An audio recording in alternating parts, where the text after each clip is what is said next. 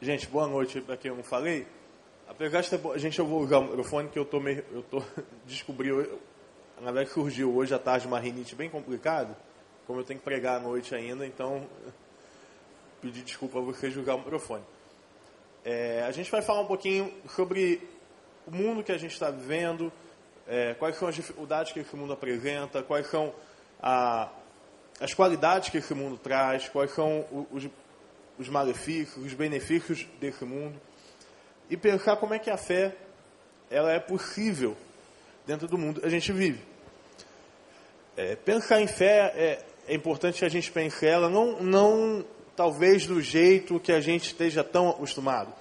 Para a gente poder trabalhar e pensar na fé no mundo que a gente vive hoje, é importante que a gente não pense em fé somente é, na, naquela. A fé é a certeza, da, não se vê e tal. Isso é muito o, o aspecto prático. Mas se a gente tivesse que conceituar a fé, ah, Guilherme, como é que a gente definiria a fé na questão da teologia? Como é que a teologia pensa a fé? Como é que, é, em termos conceituais, em termos é, técnicos, a gente poderia pensar na fé? É possível? Obviamente. Óbvio e fé, ela traz um lado de fé, né? Então tem, tem uma questão, existe uma questão que é muito subjetiva, que é a questão do eu tenho fé, eu acredito, e, e para ter fé, a gente sabe que a fé é uma dádiva de Deus, que a fé é algo que brota no nosso coração, mas tecnicamente falando, a fé é tudo aquilo que nos toma incondicionalmente. Ou seja, essa definição é de um, de um teólogo, de um teórico chamado Paul Tillich, em que ele diz que a fé é tudo e nos, to, nos toma incondicionalmente. Ou seja, eu posso ter fé em que eu vou pegar um ônibus e eu vou chegar no meu destino. Então aquilo me dá uma certeza, a tal forma eu boto meu fone de ouvido e durmo. Sem levar em conta as possibilidades logísticas e possíveis do ônibus bater ou eu ser assaltado naquele momento. Mas eu tenho fé naquilo. Então ela, aquela certeza me toma incondicionalmente e eu desligo e eu relaxo de tudo que está acontecendo ao meu redor. É, ou então eu tenho fé, por exemplo, que o Fluminense vai ser campeão brasileiro esse ano. Ó, ó Deus está falando alguns. É, então, eu me desligo de todas as possibilidades, são poucas de não acontecer, de toda a probabilidade que não vai acontecer, que realmente são muito poucas. A, a, a gente, assim, de, sei lá, o Fluminense eu acho que vai ser campeão logo no primeiro turno, a fé. Brincadeira, obviamente não. É, mas eu posso ter fé nisso. E aí a minha, a minha fé, ela me toma de uma tal forma que eu sou banido de incertezas. Porque ela me toma incondicionalmente. A fé em Deus não é diferente. Obviamente ela tem, ela tem um caráter diferente. A fé em Deus não é. Eu não creio em Deus, eu creio que o ônibus vai chegar em segurança. É uma fé é, que a gente pode dizer, é uma fé baseada numa divindade, na única divindade que é Deus. Então, é, ela, ela tem um caráter diferente, mas ela também nos toma incondicionalmente. Ela nos leva à convicção de que nada, é, pelo menos deve nos levar, a uma convicção total e absoluta em Deus. Então a fé me toma incondicionalmente, ela deveria me tomar. É algo então que é eterno, é algo que é fixo, é algo que é poderoso, é algo que não é passageiro, é algo que é muito, muito firme na minha vida. Então, fé, a gente pode dizer que é algo que ela deve ser, pelo menos, algo extremamente sólido, extremamente forte, extremamente poderoso. Até aí, tudo bem. É, se vocês tiverem alguma pergunta, no final eu vou abrir. Então, anota aí, que aí a gente conversa depois, tá? No final do, da, do workshop. Então, esse conceito de fé é legal e, e, e, talvez seja o mais técnico que a gente consiga chegar nesse momento, mas ele traz um problema. Como é que eu posso pensar, então, que a fé é algo sólido, existindo num mundo chamado líquido? Então a gente pensou um conceito de fé sólida. Eu preciso que você guarde ele, tá? Guarda bem na tua cabeça o que é a fé sólida. É, é, é, o, por que, que a fé é sólida? Né? Ela não está inicialmente. Então, ela é atemporal, ela está em todos os momentos da nossa vida, presente em todos os instantes. Beleza, ela é sólida. Mas a gente tem essa realidade do mundo líquido. O que, que é mundo líquido, então, Guilherme? Alguns, provavelmente. Quantos conhecem o Zygmunt Bauman, que morreu? Morreu agora, dia 9 de janeiro. Beleza. Zygmunt Bauman foi quem, não quem criou o conceito, mas foi talvez aquele que sistematizou o conceito. É, com seu livro lançado em 2001, chamado em 2000, nos anos 2000, exatamente em 2000, chamado Modernidade Líquida. Zygmunt Bauman é um sociólogo polonês, é, importantíssimo para a nossa geração e talvez hoje dito como o maior escritor de pós-modernidade do mundo, é, com, enfim, inúmeras referências. Zygmunt Bauman, então, ele não tirou a ideia da modernidade líquida do nada. O que que Zygmunt Bauman fez? Ele se apropriou de uma construção, segundo Zygmunt Bauman, é, a modernidade ela foi um processo de liquefação, ou seja, ela foi um processo de se tornar líquida desde o começo. Por que, que ele falou isso? Em 1849, é, um, um, autor que vocês provavelmente conhecem, chamado Karl Marx, e aí não vou entrar nos méritos de se ele era isso ou aquilo, a gente está falando de um aspecto, aspecto sociológico, ele escreve um, um livro chamado Manifesto Comunista. E nesse Manifesto Comunista ele faz uma leitura da sociedade. Novamente, não estamos falando de comunismo, nem vamos entrar nesse aspecto. Mas, ao escrever algumas ideias a respeito do comunismo, ele é obrigado a fazer uma leitura de realidade. Porque ele era um sociólogo. Então ele pensa o povo. E ele vê que naquele momento, a burguesia, que era algo que ele combatia, ela vinha num processo de transformação muito forte. A burguesia o tempo todo estava se renovando, o tempo todo buscava ganhar mais dinheiro, mais dinheiro, mais dinheiro, mais dinheiro, mais dinheiro, mais dinheiro. E ela vinha numa velocidade muito crescente, é, se tornando então algo extremamente volátil. E aí, mais ou menos ali, no primeiro capítulo desse livro, na primeira, primeira parte dele, aqueles que gostam do assunto, é um livro inteiro, muito interessante de ler, ele diz o seguinte, a, a frase talvez que fi, eh, ficou marcada. A burguesia se move tanto e se mexe tanto que, entre aspas, tudo que é sólido se desmancha no ar. Tudo que é sólido se desmancha no ar. Isso em 1850, 49. Ou seja, em 1800, antes ainda de, de ent, entrarmos no, no, num período em que, na, na pós-modernidade, Marx ele fez uma leitura. Os burgueses vivem de tal forma que tudo é sólido que desmancha no ar. E aquilo ficou. O Manifesto Comunista virou um excelente texto, texto lido em todas as academias. Até que em 1980, se eu não me engano, gente, se tiver variação de um ano ou outro, me perdoa, tá? Porque é, é, é mais complexo um pouco. Mas em 1980, um americano, um economista americano chamado Marshall Berman, ele escreve um livro. Que livro é esse? Alguém já, já ouviu falar desse livro? Do Marshall Berman? Alguém já ouviu falar desse autor? Não? Quem estuda economia é, é, um, bom, é um bom nome estudar. Marshall Berman escreve um livro chamado exatamente, exatamente a, a frase que o Marx falou. Tudo que é sólido se desmancha no ar. Então, em 1980, 130 anos depois, 120 anos depois, 120? Gente, eu fiz teologia, tá? E como é 120? É. Beleza. é, a gente, o, o, Berman, o Marshall Berman, ele, o Meca, então a, a, aprofundar um pouquinho mais daquilo que se tornaria então o movimento da modernidade.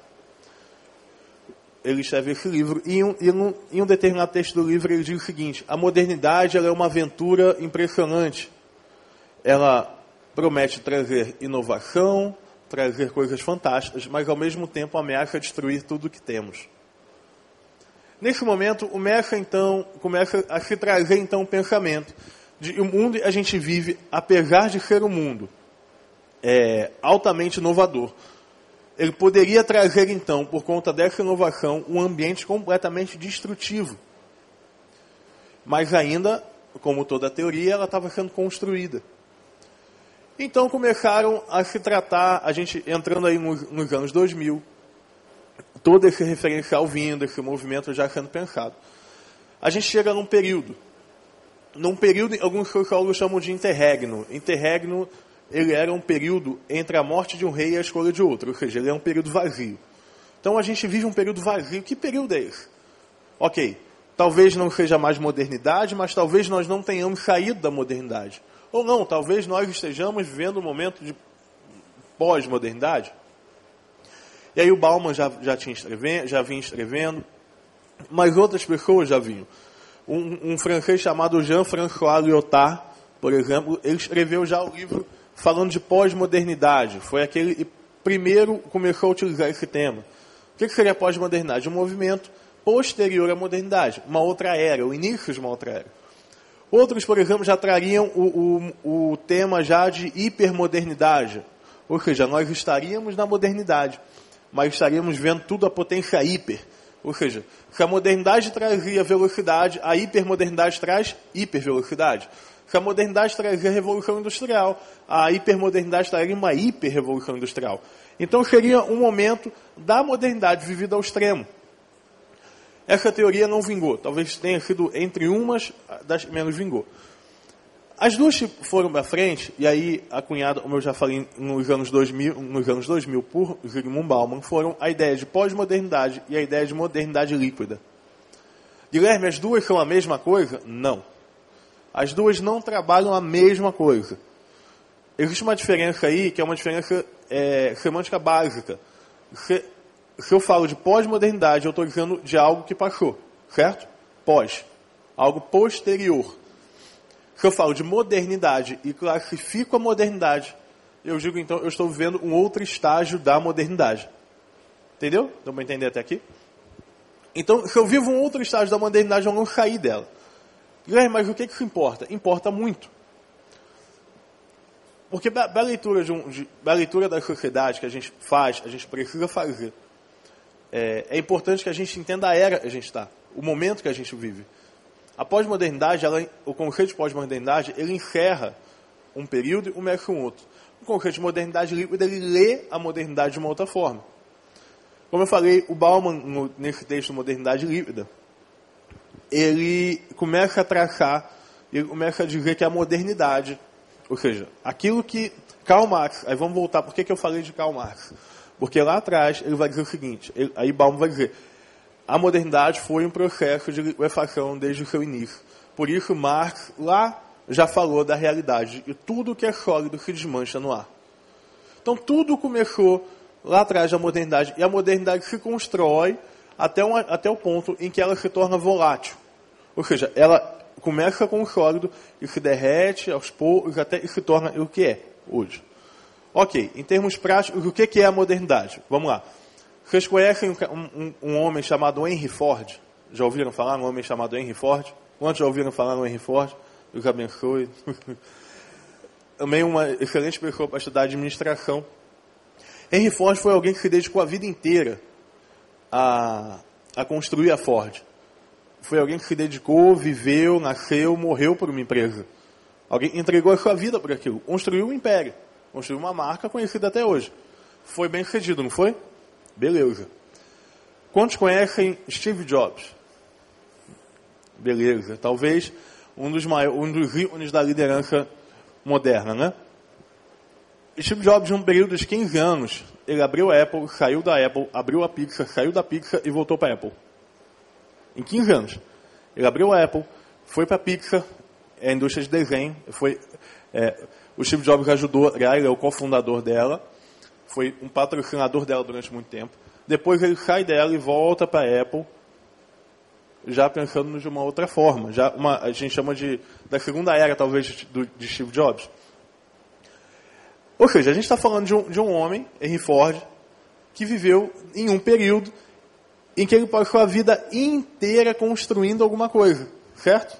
E a gente fala agora de pessoas como Steve Jobs ou, Mar, ou, ou Mark Zuckerberg, que é o, o, o, criador do Facebook, que em pouco tempo também criou o Facebook, vendeu o Facebook e já está uma instituição de caridade. Olha como é que é rápido. Então a gente vive um mundo onde as residências fixas acabaram. A gente vive em uma terra de nômades hoje. Em que sentido? As pessoas não lutam mais por uma empresa. A nossa geração, a geração de jovens hoje, elas não morrem por uma empresa. É comum os nossos pais, por exemplo, pegar o exemplo da Petrobras, eu acho que é, é, é uma das maiores empresas do Brasil, tem muitos dos nossos pais, eles se formaram, eles entraram na faculdade de engenharia, eles para a Petrobras, foram para a Petrobras, se aposentaram na Petrobras e agora indicam seus filhos para ir para a Petrobras. Ou seja, é, a minha vida é a Petrobras, exemplo, né? E tantos outros empregos. Mas eu digo a Petrobras ela é emblemática nesse aspecto. Hoje não. Hoje uh, é comum numa faculdade, por exemplo, que uma única pessoa saia da faculdade num período de cinco anos, um pelo menos cinco estágios, quatro estágios, três estágios. A gente não tem um referencial físico, não tem uma empresa ou, ou uma realidade de profissão que seja aquela. Por exemplo, dificilmente um jovem, dificilmente um jovem começa uma faculdade e termina. Isso é, infelizmente, eu não acho aí certo. Não, e não é juízo de valor é a leitura do mundo que a gente vive. Isso é normal, é comum acontecer. Ou seja, a gente vive então num tempo em que as coisas não foram feitas para durar. Nada a modernidade líquida tem dentro dela foi feito para durar. Beleza. Deu para entender um conceito de modernidade líquida bem básico, para a gente poder se guiar? Ok. Aí o grande desafio da noite. Como que eu concilio uma fé extremamente sólida dentro de uma modernidade líquida? Se eu sou fruto de uma modernidade líquida, como que eu posso experimentar uma fé sólida? Como, por exemplo, que eu até que a morte nos separe pode sobreviver numa modernidade líquida? começam então os desafios é, que nós enfrentamos no mundo de hoje. Ser cristão no mundo de hoje traz principalmente o desafio da não relativização. O que, que quer dizer? Tudo se torna relativo. Ah, mas depende de quem está olhando, depende de quem está vendo, porque as coisas são realmente voláteis, cada um tem seu ponto de vista. O ser humano é alguém individual e ele deve respeitar a sua individualidade. O problema é que a individualidade constrói governantes que deveriam pensar em todos, mas são individualistas. E aí acontece o quê? O governante não pensa no povo e se torna individualista. E aí o povo, para fazer justiça, também não pensa no povo e se torna individualista. E a gente fica estagnado nessa roda de, de, de individualidade. Isso é o que a modernidade líquida traz, essa instabilidade toda, essa falta de certezas, falta de convicções. Mas ao mesmo tempo a gente tem uma palavra que é eterna, um Senhor que era, que é e que há de vir, e uma fé sólida. Como fazer isso então? Talvez seja essa, dentro da, da teologia hoje acadêmica, talvez seja uma das maiores discussões. Então, é, talvez não tenhamos todas as respostas prontas, talvez não vivamos é, hoje todas as certezas, deveríamos, mas a gente tem que ter uma clareza. Existe esse desafio. Eu tenho que ter convicção de eu vivo em um mundo líquido e, tem, e permanecer alguns sólidos. E aí, pensando ainda no nosso autor de referência, que é o Balmo, em um dos seus livros chamado Identidade, ele trabalha um, um tema, um, um, conceito muito pequeno no final do livro, que ele chama de fundamentalismo social. O que, seria um fundamentalismo? Fundamentalismo, a gente conhece geralmente como fundamentalismo religioso, né? Então, os islãs, por exemplo, e, é, não é todo islã que se explode, não é todo islã e, que, que mata, mas existe aquele, é, é, o que a gente chama de fundamentalismo islâmico. O que, que, é isso? É o extremista islâmico. Como tem o fundamentalista evangélico, que é o, extrema, é o extremista evangélico, católico, enfim, todas as religiões têm, a maioria delas tem uma classificação de fundamentalismo.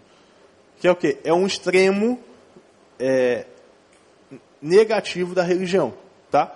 Então ela vive é, a, ela vive uma, uma, religiosidade tóxica, uma religiosidade extremamente agressiva, intolerante, impaciente, é, e, e, e, e não, não, imagina nunca um diálogo, enfim.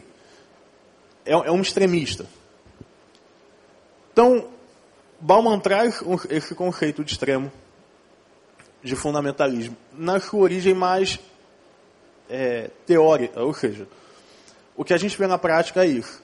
Mas fundamentalismo ele não é não é bem esse extremo. Fundamentalismo ele é ele foi criado como uma corrente cristã que combatia o liberalismo religioso, é, fundado uma, uma, uma ideia de se defender os fundamentos, ou seja, o Evangelho e a vida um Cristo têm fundamentos que são inabaláveis, são é, indestrutíveis e eu prefiro defender esses fundamentos. Pensando nessa questão fria, independente dos fatos, como é o fundamentalismo hoje, o fundamentalismo foi pensado dessa forma, na manutenção dos fundamentos, na manutenção é, das colunas. Então, viver um mundo sólido, um mundo líquido, com uma fé sólida, só é possível através da manutenção de colunas. Ou seja, eu preciso entender que mesmo em um mundo em que nada é, nada é, é, é, é certeza, que existem algumas convicções. Exemplo, se a gente pensar, é, existe uma máxima no nosso tempo que diz o seguinte, tudo é relativo. Quando já ouviram isso? Ah, tudo é relativo. Não existe isso, é uma corrente filosófica. O problema é da corrente é uma, desse pensamento é um. A afirmação tudo é relativo é uma certeza, uma convicção. Tudo é relativo não é, é não é, um, um, não é uma relatividade. Se eu digo tudo é relativo, eu estou afirmando algo. Ou seja, a teoria é inválida. Por quê? A teoria não, ela não suporta combater, ela não, ela não suporta aquilo que ela mesma diz. Então, se eu, tive, se eu por exemplo, se a, que a teoria fosse verdadeira, eu teria de dizer, e tudo é relativo, tudo é relativo, beleza. Mas até tudo é relativo é relativo. Olha a doideira. Então, isso seria a teoria aceitável. Por quê? Porque ela, ela sobrevive a ela mesma. Mas não é uma verdade. Tudo é relativo seria uma máxima dos tempos de hoje. Certo? Beleza. Então a gente não pode ir nessa, porque às vezes a gente escuta algumas coisas no colégio, na universidade, são cabeças prontas, cabeças formadas, muitas vezes, principalmente quando se fala de religião, os professores não têm ideia do que estão falando, cometem erros teológicos, erros históricos. Ah, porque eu li não sei aonde, não sei que lá. Ah, porque o evangelho é apócrifo, não sei que lá. E, e ignora aquilo que a teologia diz sobre ela. Então a gente tem que tomar cuidado com isso. Tomar cuidado com essas afirmações. Ah, a fé, ela não pode ser, é, a, tua religião não pode ser absoluta porque tudo é relativo. Não, querido. Essa afirmação tua é absoluta. Se a tua afirmação é absoluta, a minha também é. Simples, né? Obviamente, a gente não precisa entrar em debates acadêmicos o tempo todo, mas você tem que ter convicção disso. Que existem colunas em que nós não negociamos. Então, Bauman traz esse conceito de fundamentalismo, observando o seguinte: a modernidade líquida tem coisas muito boas. Por exemplo, a inovação tecnológica é fantástica. A gente hoje dá a volta, dá a volta ao mundo com uma telinha de 10 polegadas. A gente tem hoje qualquer informação, por exemplo, eu estou falando para vocês de um monte de autor. Vocês podem estar checando tudo no telefone de vocês. Simples. É, inclusive tem revolucionado a, a, questão da didática, porque a velocidade do aluno de aprendizagem é muito grande. Um Facebook, uma página simples de Facebook, talvez tenham quase 20 informações ao mesmo tempo. A gente descobre as coisas, por exemplo, uh, alguém, uh, alguém foi preso na Lava Jato, por exemplo. Exemplo de notícias que ocorrem a gente descobre na mesma hora quase. Porque a velocidade é muito grande, a informação é muito grande. Então a gente não depende mais do jornal do dia seguinte, é, não depende mais da revista do dia seguinte, ou não depende mais do, da televisão, do programa de jornal, do Jornal Nacional às 8 horas da noite. A gente tem informação rápida. A gente fala com alguém em questão de segundos, né? Ah, eu, eu tô, pô, vou falar um, com um cara aqui e tal. Pô, beleza, tá aqui. Ah, eu quero comprar uma passagem compre em, em, minutos. Ah, eu quero descobrir onde é o Azerbaijão, que o Tiago falou. Nem, eu não sei onde é que é, gente, mas... Ah, eu quero saber onde é que é. Pá, Azerbaijão. Foi. A gente já descobriu. Então a modernidade líquida, ela traz benefícios. O próprio fato da, da, da questão, a gente falou da questão empresarial, de, de, da, do empreendedorismo hoje ser diferente do empreendedorismo antigo, é uma vantagem. Ah, a gente teve um mercado tão competitivo e tão qualificado como é hoje, ao ponto de ter uma graduação não significa mais tanta coisa assim. Por exemplo, você não é contratado se o seu inglês não for avançado. O inglês agora nem, eu acho, é assim, ser alfabetizado e tem inglês. Né? É tipo isso. Então, a qualidade profissional tem crescido e tem sido elevada. Por quê? A modernidade líquida pede isso. Ela pede uma inovação constante. As empresas, elas estão sempre dando treinamentos, sempre é, promovendo os profissionais para que eles sejam mais capazes. Então, existem pontos positivos na modernidade líquida. A gente não pode demonizar isso. Ah, a modernidade líquida é de Satanás e tal. O diabo queima a modernidade líquida e tal. Não, não é por aí. É, somos, somos pessoas do nosso tempo, né? Então temos marcas da modernidade líquida. A gente tem que entender isso. Então, Guilherme, então, que, de tudo que você está falando, como, como, então que a gente pode ver uma fé sólida e modernidade líquida? Com um simples, um simples aspecto, mantendo o fundamento maior da religião. E o que, que é? É a revelação de Deus. Se eu mantenho o firme fundamento de a Bíblia é a palavra de Deus, imutável, palavra fixa, palavra eterna, palavra sólida. Eu vivo uma fé sólida porque todos os fundamentos que eu posso entender da minha fé estão baseados ali. Se eu entendo a revelação é, de Deus é sólida, é firme, é inabalável, é inquestionável, eu então entendo e consigo experimentar uma fé sólida, uma fé, um fundamento, uma fé firme e uma fé que me toma incondicionalmente, como a gente falou no começo. Guilherme, é fácil? Obviamente não. Você é pressionado a derreter tudo. Você, você é pressionado a derreter a sua família. Você é pressionado a derreter os seus relacionamentos. Mas sempre que eu tiver na dúvida, isso que eu estou vivendo, isso que está sendo argumentado para mim, ele, ele é algo líquido e danoso ou não?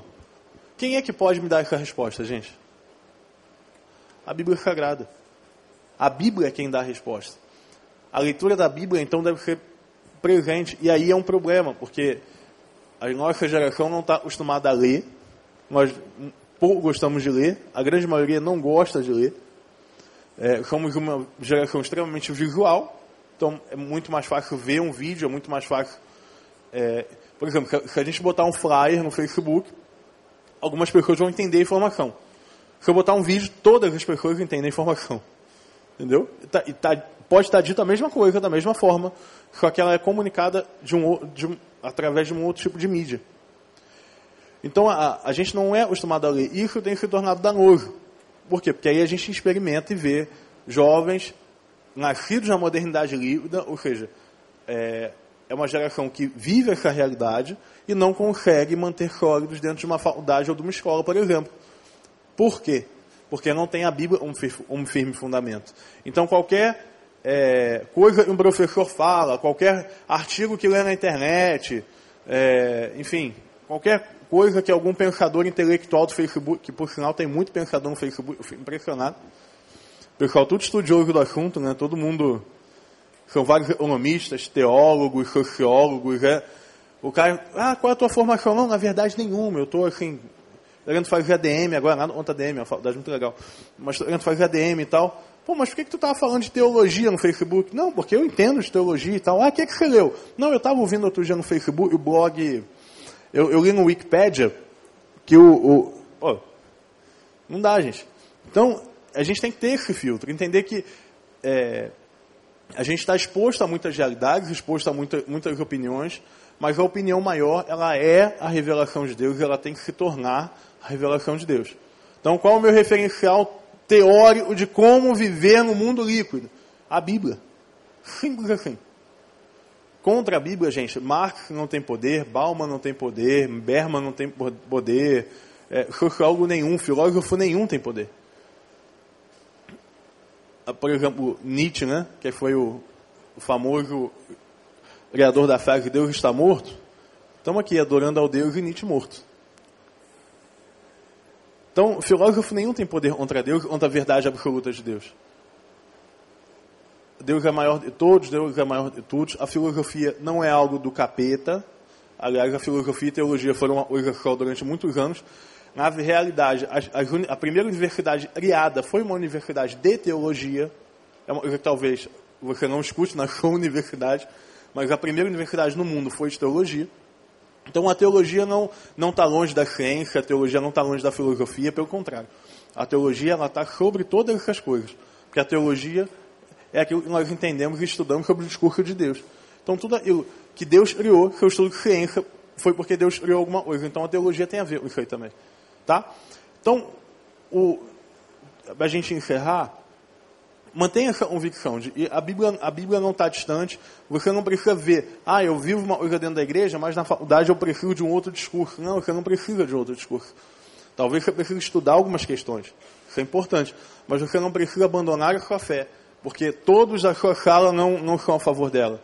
Você tem que ter, de novo, o firme e o sólido fundamento que está dentro da palavra de Deus. Esse é o único sólido que a gente tem. É o sólido e vai guiar todos os outros sólidos e vai ajudar a gente a combater essa instabilidade do mundo líquido. Bom, eu vou abrir para perguntas agora, pedir para a Paty pegar o microfone. Eu só vou pedir o seguinte, a gente não vai, se tiver alguma pergunta de cunho no sentido de, ah, marca isso, aquilo, a política hoje, a gente vai ficar dentro do nosso tema, tá? Para a gente não ter nenhum tipo de fuga daquilo que a gente está falando. Alguma pergunta, gente? Alguma pergunta? Não? Poxa. Ó, oh, pimenta, cara. Dá um toquezinho aí, no, não, dá um toque no vermelho. Aí, foi, fala. Queria fazer uma pergunta é, um pouco pessoal, é, da sua, na sua época da, da faculdade. Como é que você lidou com isso, assim, apesar de ser seminário, né? É, eu, eu, nem sei se todo mundo que vai fazer seminário é cristão. Então, assim, que já começa por aí. Como é que você lidou nessa fase com relação a essa...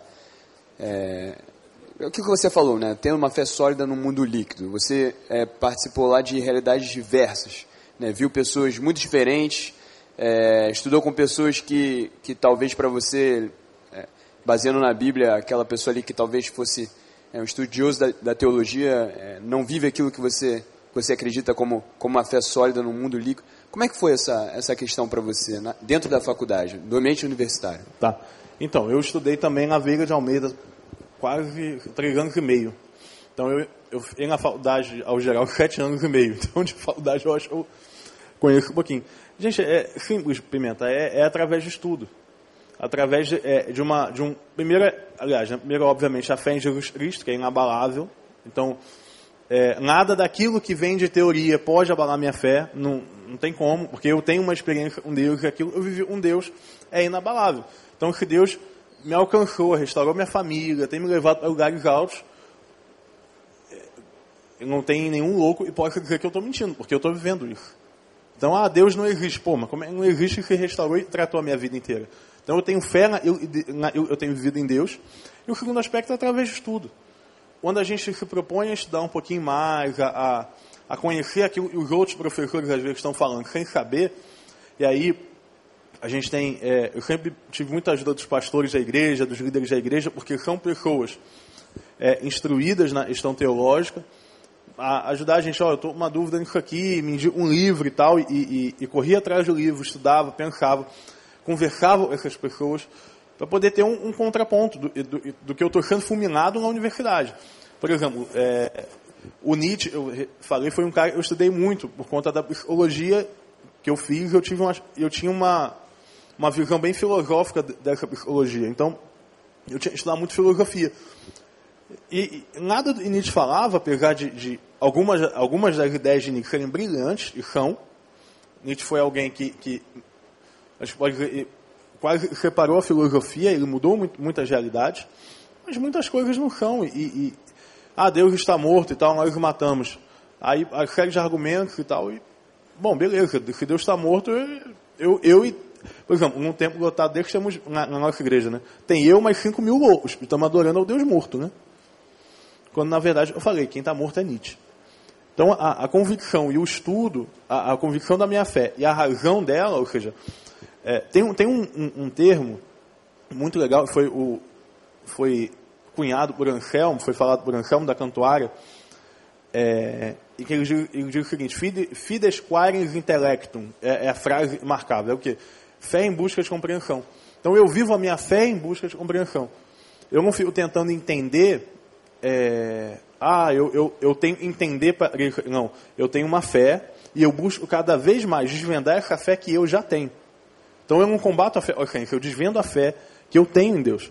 Então a minha busca é essa. Por isso, e, é, a gente, dessa forma, a gente consegue traçar um ambiente universitário, sendo um bom acadêmico, sem é, deslanchar ou sem desviar daquilo que é o certo. Entendeu? É se eu, quero se eu quero entender e compreender alguma coisa, a coisa se dobra à minha fé, não a minha fé se dobra a nenhum outro tipo de coisa. Diferente.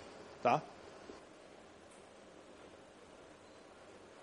Mais alguém, gente, tem alguma pergunta? Dou-lhe uma. Dou-lhe duas.